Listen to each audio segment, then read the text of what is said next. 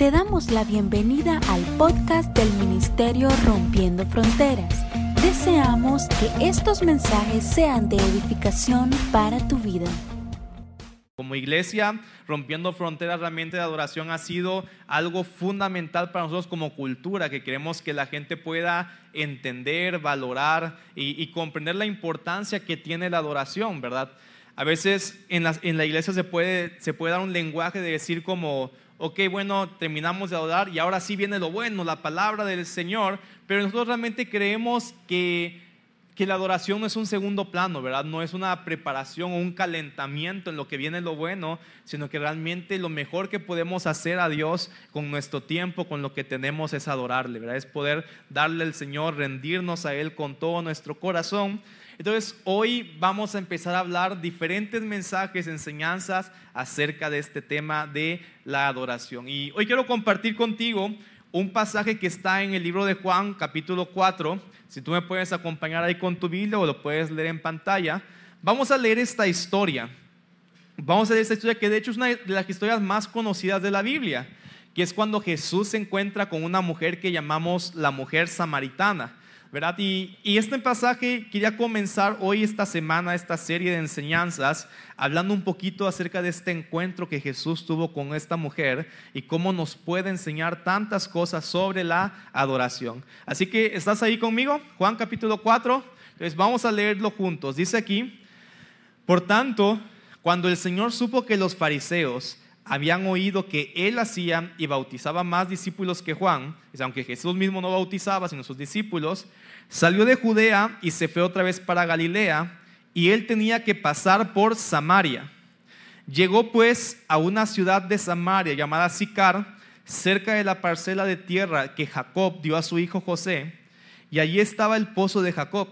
Entonces Jesús, cansado del camino, se sentó junto al pozo, y era cerca del mediodía una mujer de Samaria vino a sacar agua y Jesús le dijo, dame de beber. ¿Qué le dijo Jesús?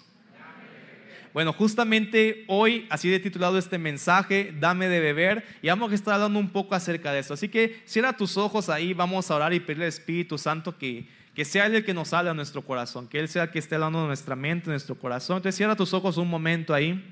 Espíritu Santo, te doy gracias, Dios Gracias por este tiempo en el que podemos estar reunidos en tu nombre. Y hoy te pido que tú puedas hablarnos profundamente a nuestro corazón, Señor. Tú conoces nuestras necesidades, aquello que tú quieres hablar, confrontar, transformar, Padre, en nosotros. Por lo cual yo te pido, Dios, que tú puedas ayudarnos a que sea bien claro lo que nos quieres enseñar, bien claro lo que nos quieres hablar y mostrar, y que tu Espíritu Santo pueda hacer que el amor de Jesús por cada uno de nosotros sea real, podamos tener certeza de cuánto Cristo nos ama, de qué digno, qué tan bello es Él y que Él, y que Él merece toda nuestra adoración, Padre. Hoy te invito, danos claridad para compartir tu mensaje, tu palabra, Señor, y te entregamos este tiempo también como una ofrenda para ti, en el nombre de Jesús. Amén. Amén. ¿Están listos? Ok. Bueno, yo te decía que titulaba este mensaje Dame de beber, porque justamente esta fue la frase o la palabra que Jesús le dice a esta mujer cuando se encuentra con ella, ¿verdad? Dice que Jesús estaba en un pozo, llega esta mujer y él le dice, dame de beber. Y mira, para mí cuando estaba estudiando este pasaje, esta fue la frase que me marcó y que me empezó a como a dar vueltas en la cabeza para poder como desarrollar lo que, lo que vamos a compartir el día de hoy. Y lo que me llamaba la atención es que algo que está pasando es que, mira, hay una canción de hecho que se llama Dame de beber.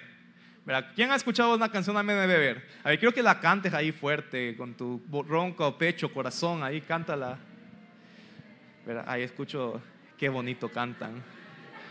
Con razón el Señor viene aquí a... Hay una canción, ¿verdad? Que dice, dame de beber de tu manantial. ¿La han escuchado? ¿La hemos cantado? Ahora mira, algo, algo interesante en esta canción, que es lo que quiero como ahí contrastar con lo que estamos leyendo, es que en esa canción nosotros somos lo que les decimos a Jesús, dame de beber, ¿verdad? Yo decía, Señor, dame de beber de tu manantial y todo esto, ¿verdad? Pero en este pasaje, si nos damos cuenta, la, la, la comunicación es al revés. Porque es Jesús el que le dice a la mujer, dame de beber. O sea, no es que la mujer se acerca con Jesús y le dice, sino que Jesús le dice a esta mujer, dame de beber. Y para mí eso fue lo que me empezó como a llamar la atención, que empecé a preguntarle a Dios, a ver, quiero, quiero entender como qué es lo que está pasando aquí. Y me venía a la mente un ejemplo. Mira, Cindy y yo nos peleamos. ¿Cuántos lo sabían, verdad? Porque a veces la gente tiene ideas de que los pastores nunca se pelean ni nada, son súper buenos, pero no, somos enojados, la verdad. Entonces nos peleamos, nos disgustamos y a veces como que estás enojado y como que te dejas darle un ratito, ¿verdad? ¿Cuántos esposos se pelean a veces? Uy, gracias a Dios que casi ninguno levantó la mano, mira. Todos son bien santos, inmaculados por acá. ¿Cuántos, ¿Cuántos esposos se pelean? O es con tu hermano, si no estás casado, con tu hermana. Nadie yo, quisiera un novio, aunque sea para pelearme, Señor, pero no. O sea, pero ¿cuántos, o sea, hemos tenido esa, esa clase de conflictos a veces? Y hay diferentes formas de reconciliarnos. Una forma en la cual a veces Cindy y yo nos reconciliamos cuando estamos enojados es que nos damos comida. O sea, es como que estamos sin hablarnos pero de repente alguien llega como con una ofrenda de paz, ¿verdad? Un sandwichito, eh, algo ahí de comer y como que tú entiendes, ah, ya no está tan enojado conmigo porque me trajo comida. Y es una forma en la cual a veces nos reconciliamos de esa manera. Otras veces uno se puede reconciliar como, no directamente diciendo como ya todo está bien, no sé qué, no, sino a veces como que uno es bien sutil y como que están sin hablarse, ¿verdad? Pero de repente uno llega como suavecito y le dice como, ¿no quieres cenar conmigo? Y como que la otra persona entiende, ah, ya no está tan enojado, ya no está tan enojada. Y como que ya sabes, ¿verdad? Como que ya estás dando los primeros pasos para poder reconciliarte y volver a tener una, una relación. ¿Sí, ¿Sí? entendemos lo que, lo que estamos hablando? Ok, mira, entonces yo pensaba esta parte de Jesús porque este encuentro que él tiene con la mujer samaritana se parece mucho a esto, como una forma en la cual Jesús estaba queriendo entrar o mostrarle una puerta de reconciliación a esta mujer para poder entablar una relación con él. Porque algo que debemos entender es esto. Jesús no necesitaba que alguien le diera de beber. O sea, si él multiplicaba panes, si él multiplicaba peces, si él podía, eh, o sea, e, e, e incluso, mire, en el Antiguo Testamento hay una historia que dice que un tiempo que Israel estaba en el desierto, la gente tuvo sed y había una piedra en la cual Dios le dijo a Moisés, Moisés, habla la piedra para que salga agua y ahí ustedes van a beber. ¿verdad? Esa piedra es la que llamamos la peña de Oreb, que incluso más adelante en la palabra dice que Jesús es esa peña de Oreb, que Jesús es esa piedra de la cual bebieron todos aquellos que tenían sed en el desierto. Entonces, mira, Jesús no necesitaba que nadie le diera de beber. Él podía agarrar una piedra y decirle, piedra, dame agua, y salía agua y con eso se saciaba.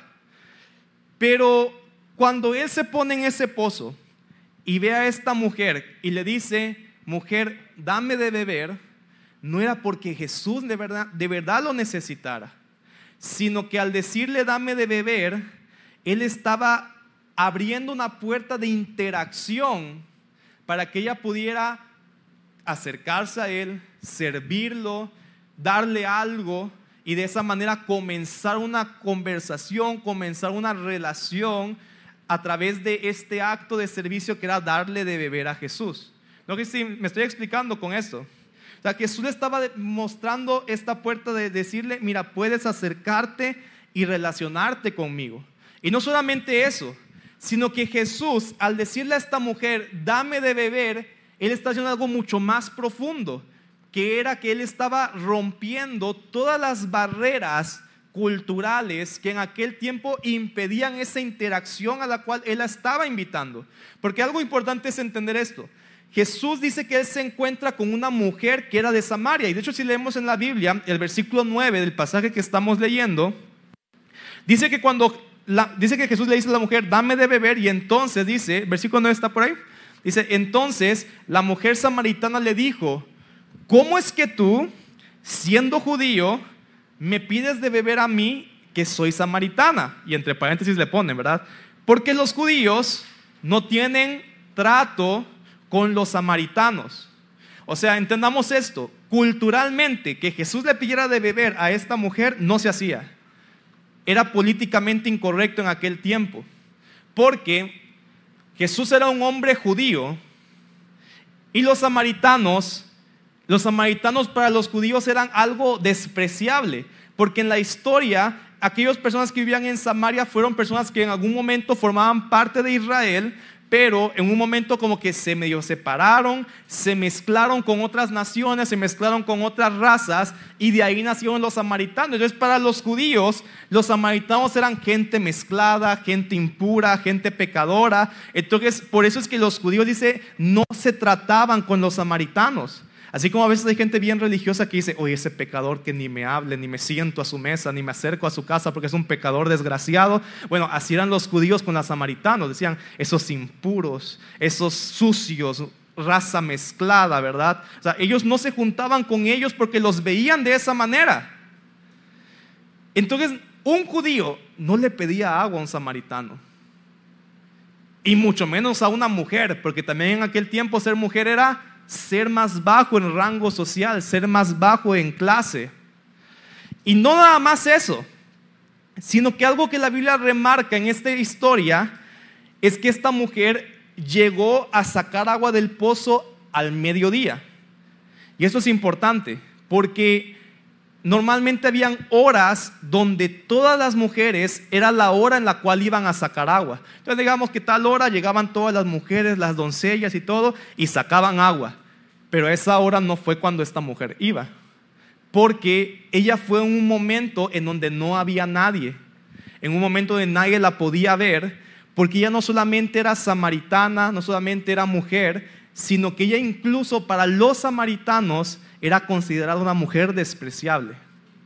Si ella llegaba a la hora en la cual estaban todas las doncellas de la clase social y no sé qué, revista cromos y todo esto, o sea, cuando ella llegara acá le iban a decir, ¿qué hace esta, esta naca que está? ¿Qué hace esta, esta mujer que viene aquí a querer sacar agua del pozo con nosotras? Y, o sea, ella era despreciada incluso por, el por su propio pueblo. Por eso estaba yendo en una hora en la cual nadie iba a sacar agua y en ese momento estaba Jesús. Entonces Jesús se encuentra con esta mujer que era samaritana, que para los judíos era impura, mezclada, y que para los propios samaritanos esta mujer era despreciable. Y Jesús le dice, dame de beber. Esa frase estaba rompiendo en ese momento todas esas barreras que el mundo había puesto que decían, tú no puedes acercarte a este hombre, tú no puedes hablar con él y mucho menos puedes servirle. Ahora, Jesús, como te decía al principio, él no necesitaba que la mujer le diera, pero él con esa frase la estaba invitando a relacionarse con él y le estaba diciendo, mira, tú y yo podemos relacionarnos, tú y yo podemos tener una conversación, tú y yo podemos tener una amistad. Y quiero que entiendas esto llevando al, punto de la adoración, que es lo que estamos hablando hoy. Jesús no necesita que le adoremos. La Biblia dice que en el cielo hay ángeles adorando todo el tiempo, toda la creación le adora, que es más, Él si quisiera pudiera de las piedras levantar que le canten, que le adoren. Entonces Jesús no necesita nuestra adoración. Jesús no necesita tampoco que le sirvamos. Él puede hacer que todos los ángeles, que toda la creación le sirva. Él no necesita nuestro servicio. Pero cuando Jesús nos llama a adorarle, no es porque, lo necesita, porque Él lo necesita, sino que Él nos está diciendo, hay una invitación para que puedas relacionarte conmigo. Eh, cuando Él te dice, puedes servirme, lo que te está diciendo es, hey, hay una invitación para que puedas servirme. Y no solamente esto, mira, algo importante es entender. Jesús sabía quién era esta mujer.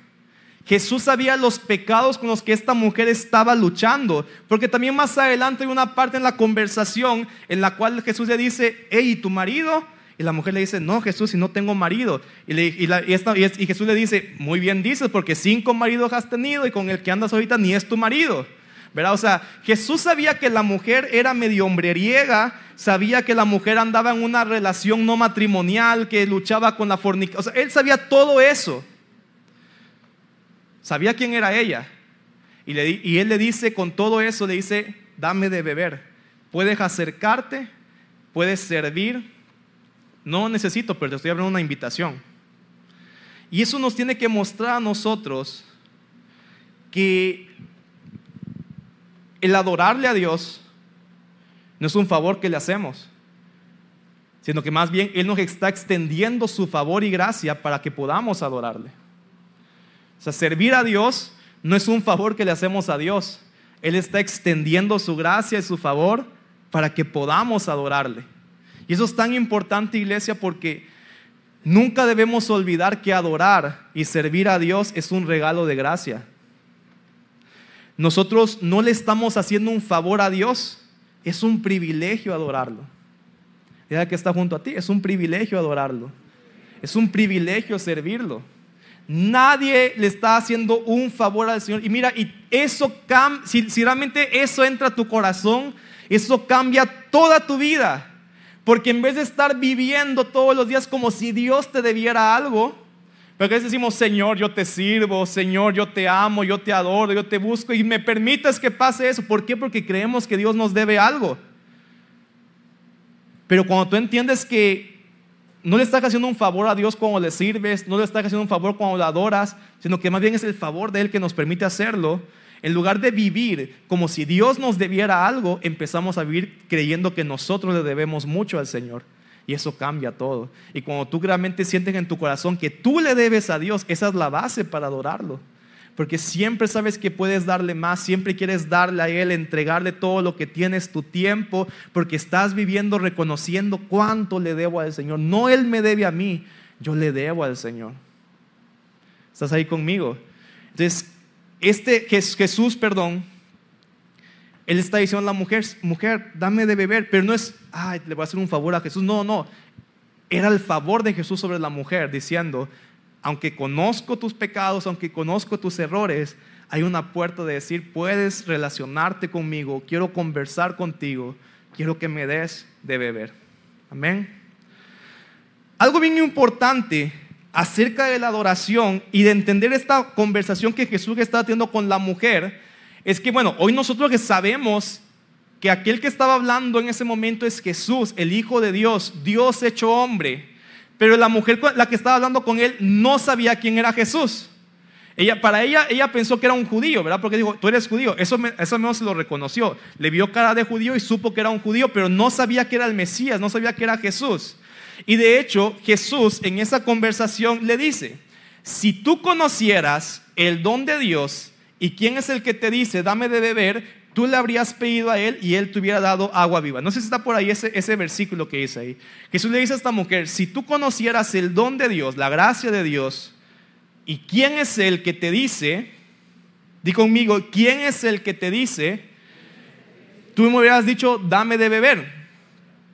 Porque lo que pasaba es que, aunque Jesús estaba teniendo esta ventana de oportunidad para relacionarse con la mujer, la mujer no sabía quién era Jesús.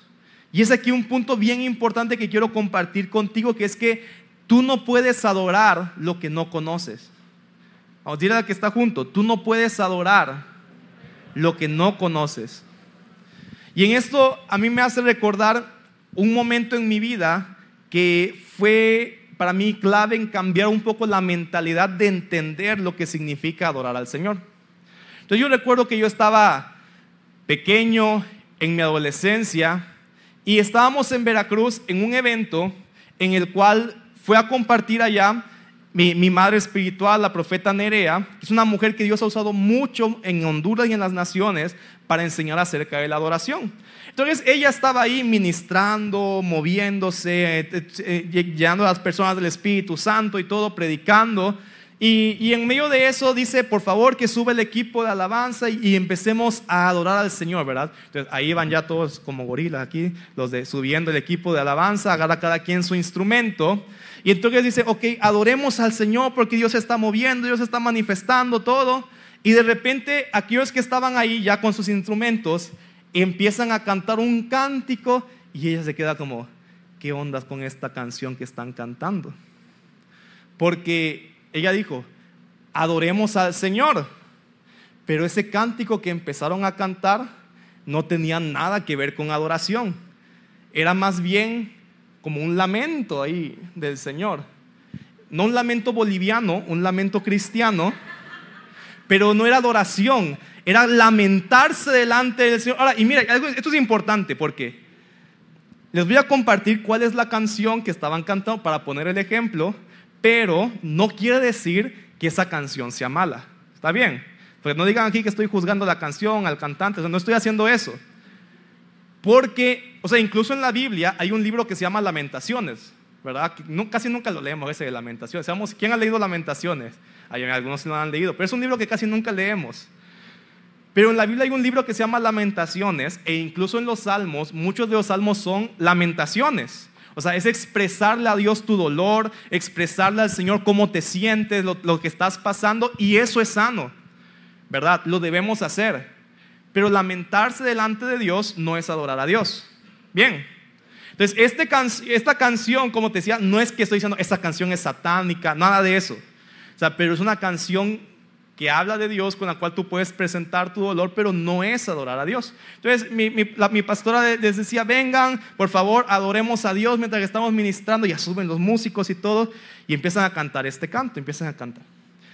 Cansado del camino lo han escuchado varios, ¿verdad? Sediento de ti, un desierto he cruzado, sin fuerzas me he quedado. Y sí, luché como un soldado, a veces sufrí. Y, y todo este canto que era, Señor, aquí estoy sufriendo, cansado, lastimado, herido. Entonces ella se queda como, o sea, esto creo que entendía, estaba como, creo que entendieron mal que es adorar al Señor. Porque a veces religiosamente creemos que adorar a Dios es cantar un canto lento, ¿verdad? Y alabar es cantar un canto rápido. Eso que, ah, eh, entonces creemos que eso es alabar y adorar al Señor y nada que ver. ¿Me siguen? Entonces yo quiero compartirte ahorita bien rápido una definición de qué es alabanza y qué es adoración que si te la llevas de memoria hoy para toda tu vida, te cambia tu vida cristiana. Entonces mira, te voy a dar la definición y nos la vamos a aprender porque es bien, bien sencillo. Alabar y adorar. Primero alabar. Alabanza, anótalo, apréndetelo por favor, porque esto tiene que quedarse toda tu vida contigo porque es como el fundamento sobre el cual puedes construir muchas cosas más adelante. Alabanza es nuestra respuesta a Dios por lo que Él ha hecho y hace. Voy a repetir, alabanza es nuestra respuesta a Dios por lo que Él ha hecho y hace. Vamos a repetirla juntos. A ver, una, dos, tres. Alabanza es nuestra respuesta a Dios por lo que Él ha hecho y hace.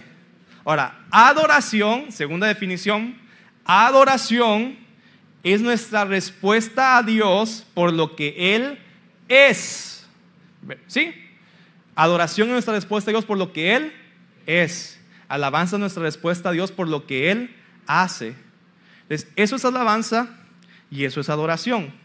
Debemos tener claro que alabanza y adoración no se limita a cantos, aunque hay cantos de alabanza y hay cantos de adoración y hay otros cantos de contenido cristiano que no son alabanza ni adoración, son canciones que te pueden servir para orar, hay unos que son intercesiones, cánticos que son declaraciones, pero no todos los cantos son alabanza y adoración por el ritmo, ¿verdad? eso no tiene nada que ver. Entonces, rápidamente, para entender esto, si decimos que alabanza es nuestra respuesta a Dios por lo que Él hace, cada cosa que yo hago en respuesta a algo que Dios ha hecho en mi vida es alabanza. Por ejemplo, cuando Dios hace algo y tú le dices, gracias Señor por lo que hiciste, gracias Dios por lo que has hecho en mi familia, lo que estás haciendo en mi hogar, ¿qué estás haciendo ahí? Estás alabando porque estás respondiendo a algo que Dios hace, algo que Dios ha hecho, que está haciendo en tu vida. Entonces, dar gracias es una forma de alabanza. Por ejemplo, cuando tú te gozas y disfrutas de lo que Dios ha hecho, estás alabando. Cuando das testimonio, cuando cuentas lo que Dios ha hecho en tu vida, estás alabando porque estás respondiendo a algo que Dios ha hecho, a algo que Dios hace en tu vida. ¿Verdad? Cuando, cuando por ejemplo, honras a Dios con obediencia, santidad, amor, en agradecimiento de lo que Él ha hecho, todo eso es alabanza para el Señor. ¿Vamos bien? Entonces, bueno, igualmente esto aplica, si queremos llevarlo a los cantos, un cántico de alabanza es aquel que exalta a Dios por lo que Él ha hecho, es aquel que exalta a Dios por lo que Él hizo. Entonces, eso es un cántico de alabanza. Nuestra respuesta a Dios por lo que Él hace.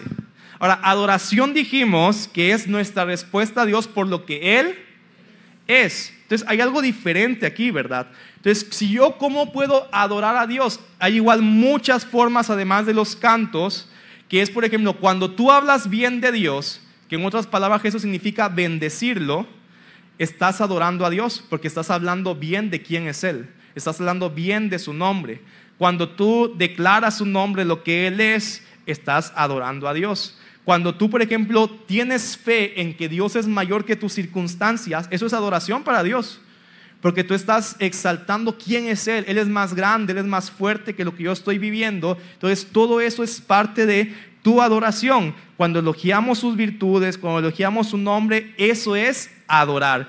Adoramos entonces respondiendo a quién Dios es. Pero esto es fácil, ¿verdad? Alabanza tiene que ver con nuestra respuesta a lo que Dios hace. Adoración tiene que ver con nuestra respuesta a quién Dios es.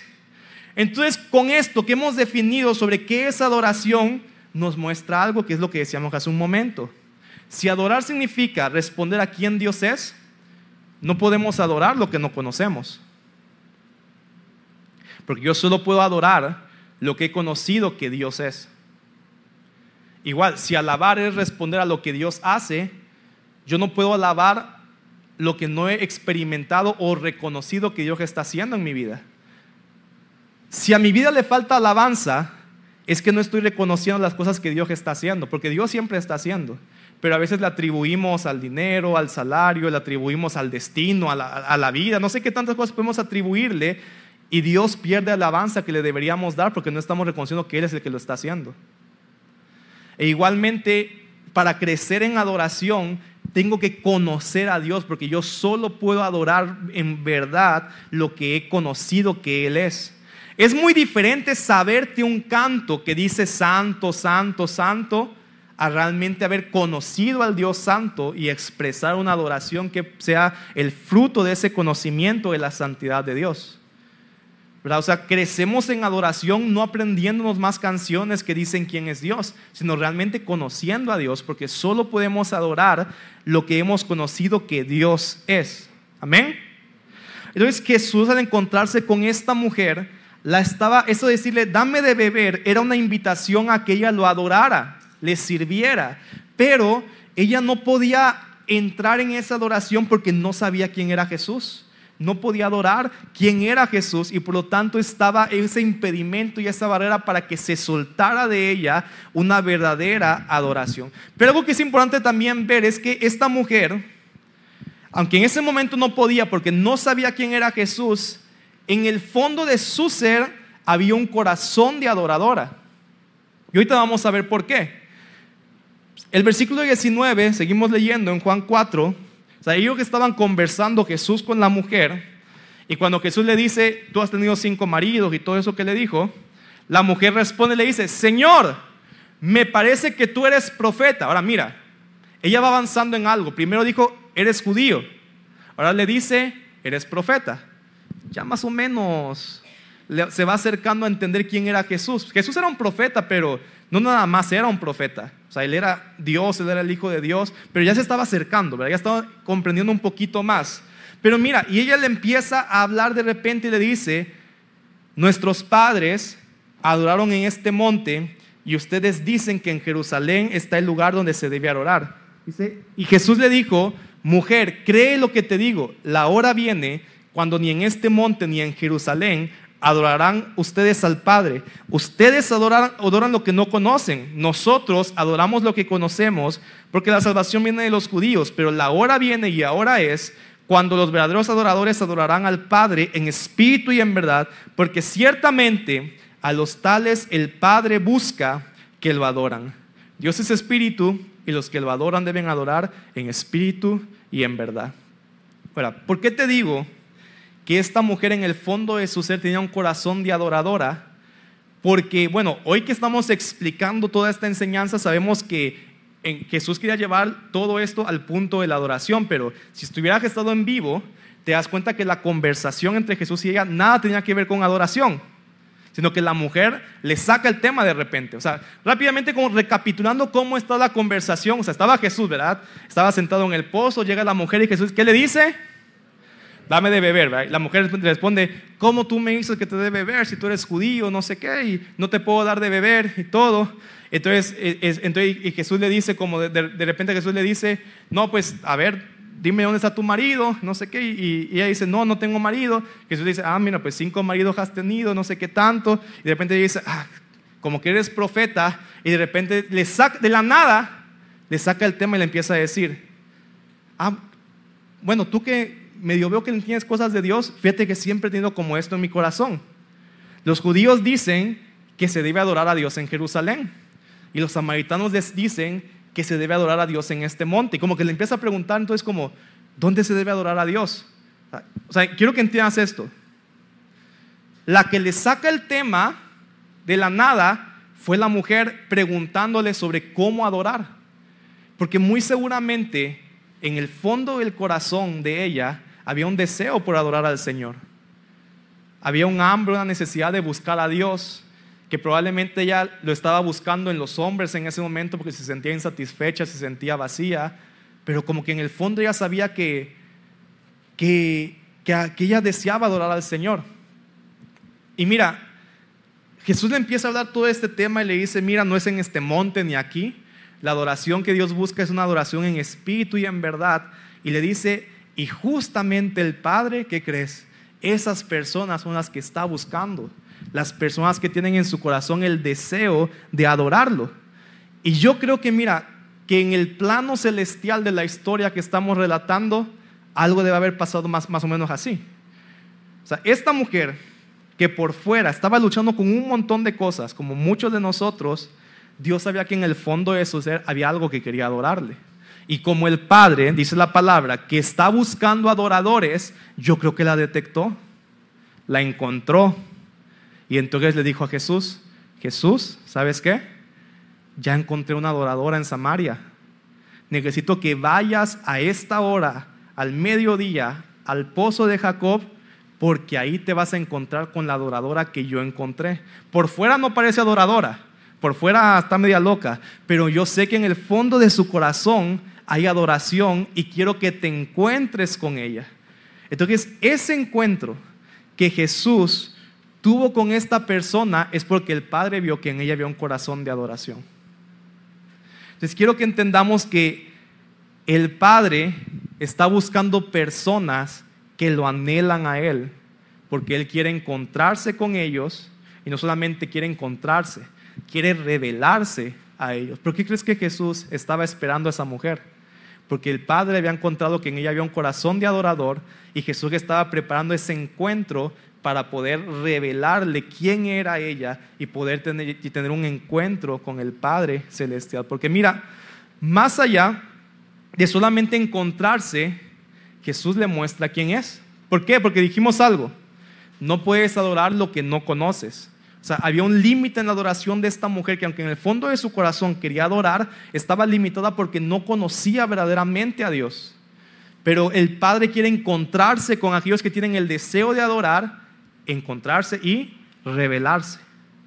Porque en el versículo 25 sigue la mujer conversando con Jesús y le dice, yo sé que el Mesías viene, uno que llaman el Cristo, y cuando Él venga, Él nos va a declarar todo, Él nos va a enseñar todo este tema, pero Jesús le responde y le dice, yo soy, yo soy el que está hablando contigo. Él está diciendo, yo soy el Cristo, yo soy el Mesías.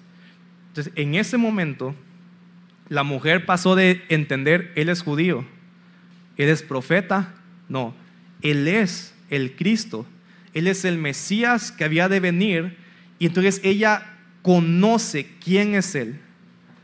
Y su respuesta fue alabar y adorarlo a Dios. Rápidamente voy a decir por qué digo que la respuesta de ella fue alabar y adorar. Versículo 28 dice que entonces la mujer dejó el cántaro y se fue a la ciudad y empezó a decirle, hey, vengan, vean a un hombre que me ha dicho todo lo que yo he hecho. O sea, ¿qué fue lo primero que ella empezó a hacer?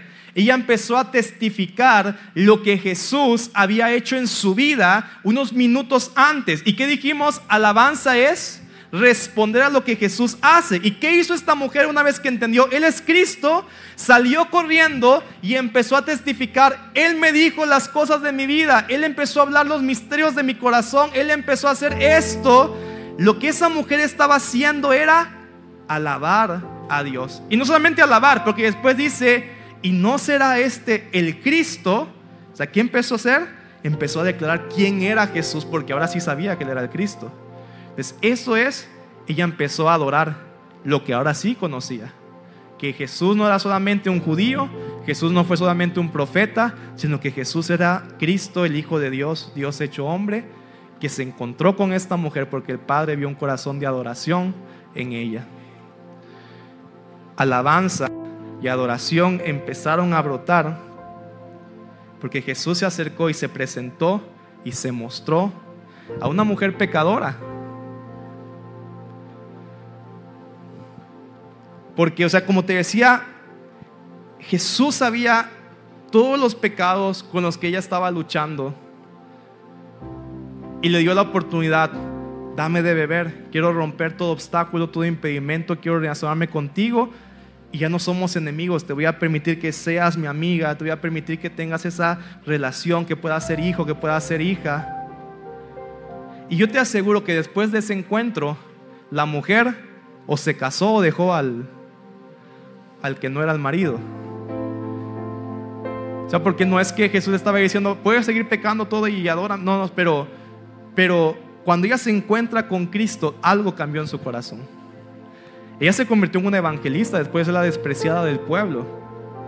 Y fue aquella que hizo que muchos en Samaria pudieran acercarse a Jesús por la adoración, el testimonio, la alabanza que salió de la boca de ella al encontrarse con Jesús, el Cristo. Les quiero que entendamos algo. Hoy Jesús a cada uno de nosotros se nos está poniendo enfrente, nos está diciendo, dame de beber. Que en otras palabras está diciendo, adórame porque ya Jesús pagó el precio para romper todo obstáculo que nos impedía acercarnos a Él y adorarlo. Porque el pecado, no nos, el pecado no nos dejaba adorarlo, el pecado no nos dejaba entrar en su presencia. Todas esas cosas eran impedimentos, pero Jesús en la cruz él murió por cada uno de nuestros pecados para perdonarnos, para limpiarnos. Cuando tú llegas con un corazón arrepentido, transparente delante del Señor, le dices, Señor, perdóname, esto es lo que soy, eso es lo que tengo, pero quiero que tú me perdones. En ese momento Jesús perdona, limpia, rompe toda barrera que te impedía eh, acercarte a Él y te dice, ya estás limpio, estás perdonado, dame de beber, adórame, sírveme no porque tú haces un favor. El favor de Dios que está derramando sobre tu vida es la oportunidad que tenemos para adorarle, para servirle a Él. No importa cómo vengas hoy, si tú hoy te arrepientes delante del Señor, Él borra eso y te dice, mira, podemos ser amigos, puedes, puedes ser hijo, puedes ser hija. Presenta eso delante del Señor y Él lo borra. Y Él te dice, ven, o adórame dame de beber. Ofrece eso al Señor. Quiero cerrar con algo más.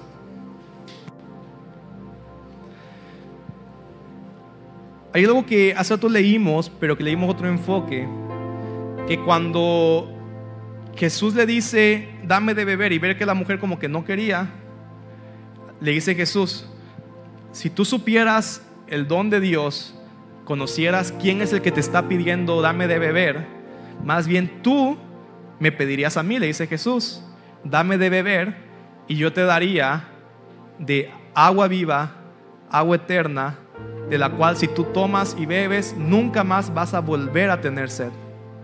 Porque algo pasaba con el corazón de esta mujer. Ella estaba sedienta, se sentía vacía, se sentía seca y yo estoy seguro que ese problema que ella tenía con los hombres era porque estaba buscando saciar ese vacío en esas relaciones, en esa relación eh, de pareja, en esas relaciones sentimentales, pero igual se daba cuenta que al final quedaba igual de vacía. A veces hay cosas en las cuales estamos buscando satisfacer ese vacío interno que tenemos y tal vez por un momentito sí sientes que te llena, pero después quedas igual o peor de vacío. Por eso Jesús le dijo, ok, esa agua que tú has probado te llena un ratito, pero después vuelves a tener sed. Pero Jesús le dice, pero si pruebas del agua que yo te puedo dar, nunca más vas a volver a tener sed. Esta mujer estaba sedienta, necesitada.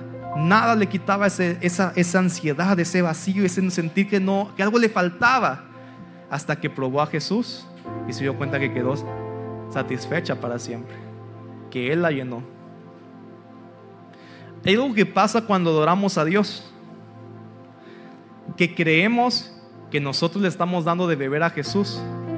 Pero cuando estamos adorando, en realidad los que estamos bebiendo somos nosotros. Y nos empezamos a llenar de esa agua viva que sale del corazón de Dios y que empieza a llenar todo vacío, que empieza a llenar toda ansiedad, que empieza a llenar todo aquello que creemos que nos hace falta. A veces creemos que, que, lo que necesitamos es más dinero, a veces creemos que lo que necesitamos es un novio, una novia, un esposo, una esposa. A veces creemos que tantas cosas que son lo que nos hace falta para sentirnos llenos, pero el Señor dice, no, nada de eso te quita la sed. Todo eso es un ratito, pero después te vuelve a dar sed y buscas otra cosa. Pero solo Jesús sacia tu sed para siempre. Y cuando adoras a Él y te rindes y le das, no te das cuenta que el que está bebiendo eres tú.